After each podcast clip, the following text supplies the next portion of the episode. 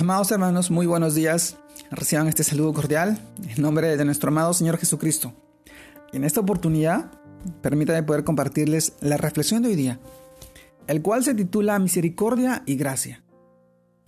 Esto nos lleva a reflexionar en el pasaje del libro de Mateo, capítulo 11, versículo 29, donde nos dice, Llevad mi yugo sobre, sobre, sobre vosotros y aprended de mí soy manso y humilde de corazón, y hallaréis descanso para vuestras almas.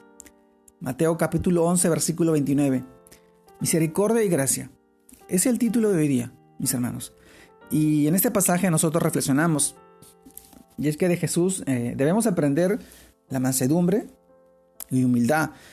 Quien cuando le, le maldecían no respondía con maldición cuando padecía por amenaza, sino encomendaba la causa al que juzga justamente.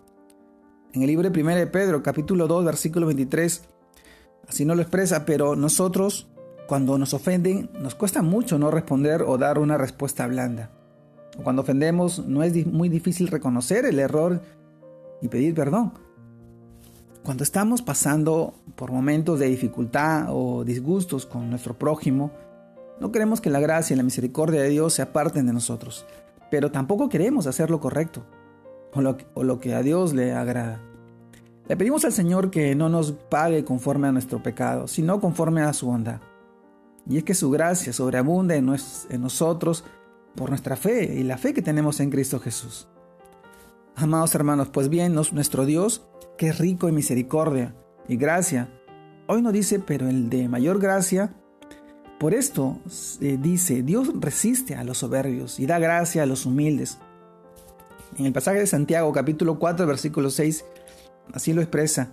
Y es que el que encubre sus pecados no prosperará, mas el que los confiesa y se aparte alcanzará misericordia. Proverbios capítulo 28 versículo 13. Amados hermanos, Dios no nos condena, pero tampoco nos, nos, nos, nos acolta de pecados, nos protege de, de de lo que hemos pecado, de lo que hemos hecho. Él, a pesar de nuestras faltas, escucha y responde a nuestra oración. Nos muestra el camino que debemos seguir. Ir adelante, ve adelante, adelante de nosotros y Él nos fortalece para hacer las cosas conforme a su voluntad. Nosotros debemos ser humildes y obedecer. Nuestro Padre siempre nos va a dar una nueva oportunidad para aceptar nuestro error, confesar nuestro pecado y sobre todo tomar un camino diferente. Así su gracia y su misericordia nos seguirán todos los días de nuestra vida. Amados, amados hermanos, obrar de misericordia y gracia es una, es una actitud, es una característica, es una cualidad de nuestro amado Dios. Y es el reflejo que nosotros tenemos que hacer con, con nuestro prójimo cuando enfrentamos pruebas, momentos difíciles. Y es así, es que la gracia del Señor no se va a apartar de nuestras vidas y su misericordia siempre nos acompañará. Es tiempo de demostrar la misericordia y la gracia, el carácter de nuestro Señor en nuestras vidas, siendo ejemplos vivos. Somos piedras, el enorme templo que vive en nosotros a través de su Santo Espíritu. Y hoy te animo a ti en este día a que puedas fortalecerte cada día más en su palabra, en un tiempo de oración con el Señor, conversando.